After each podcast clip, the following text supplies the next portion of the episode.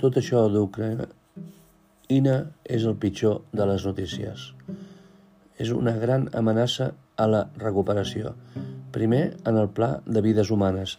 Després, per descomptat, en el, que, en el tema que ens ocupa, en el tema dels diners, en el tema econòmic. Les guerres no són com abans, això és evident. Els conflictes bèl·lics viscuts al món els últims 30 anys han estat sempre molt localitzats, molt centrats en territoris limitats.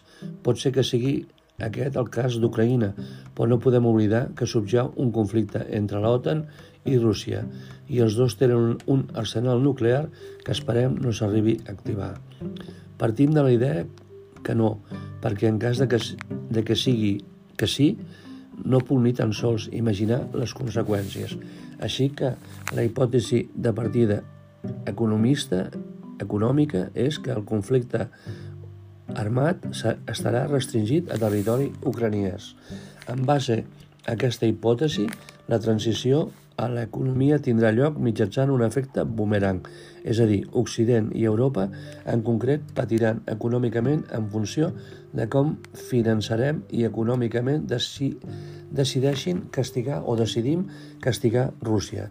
Aquí ens farem mal tots, fins i tot encara que rebin ells pot ser que nosaltres rebem més, perquè no oblidem, el món és global, interconnectat i interdependent. Els preus del gas i del petroli, independentment que ens proveïm en grans vaixells metaners des d'Algèria, estarà supeditat al bloqueig de les exportacions que s'acabi imposant a Rússia. Com més bloqueig comercial, menys producció, més costos d'energia i, per tant, una inflació més gran. És a dir, com més bloquegem els russos, els occidentals, més inflexió experimentarem i més problemes tindrem nosaltres. O sigui que aquí el que s'ha de valorar fins a quin punt els bloquegem o no els bloquegem.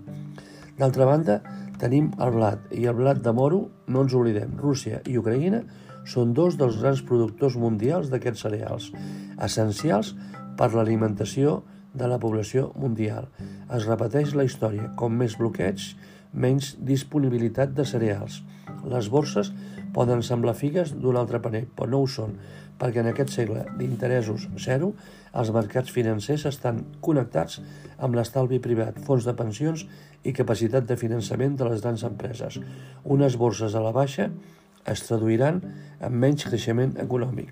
El següent àmbit és el dèficit que suposarà una despesa militar elevada no pressupostada pels estats en lliça.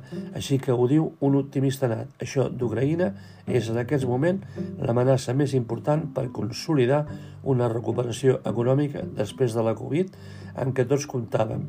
I després d'aquesta pandèmia del dimoni, tots necessitem, com el pa que mengem, una recuperació immediata. I sembla que no serà així.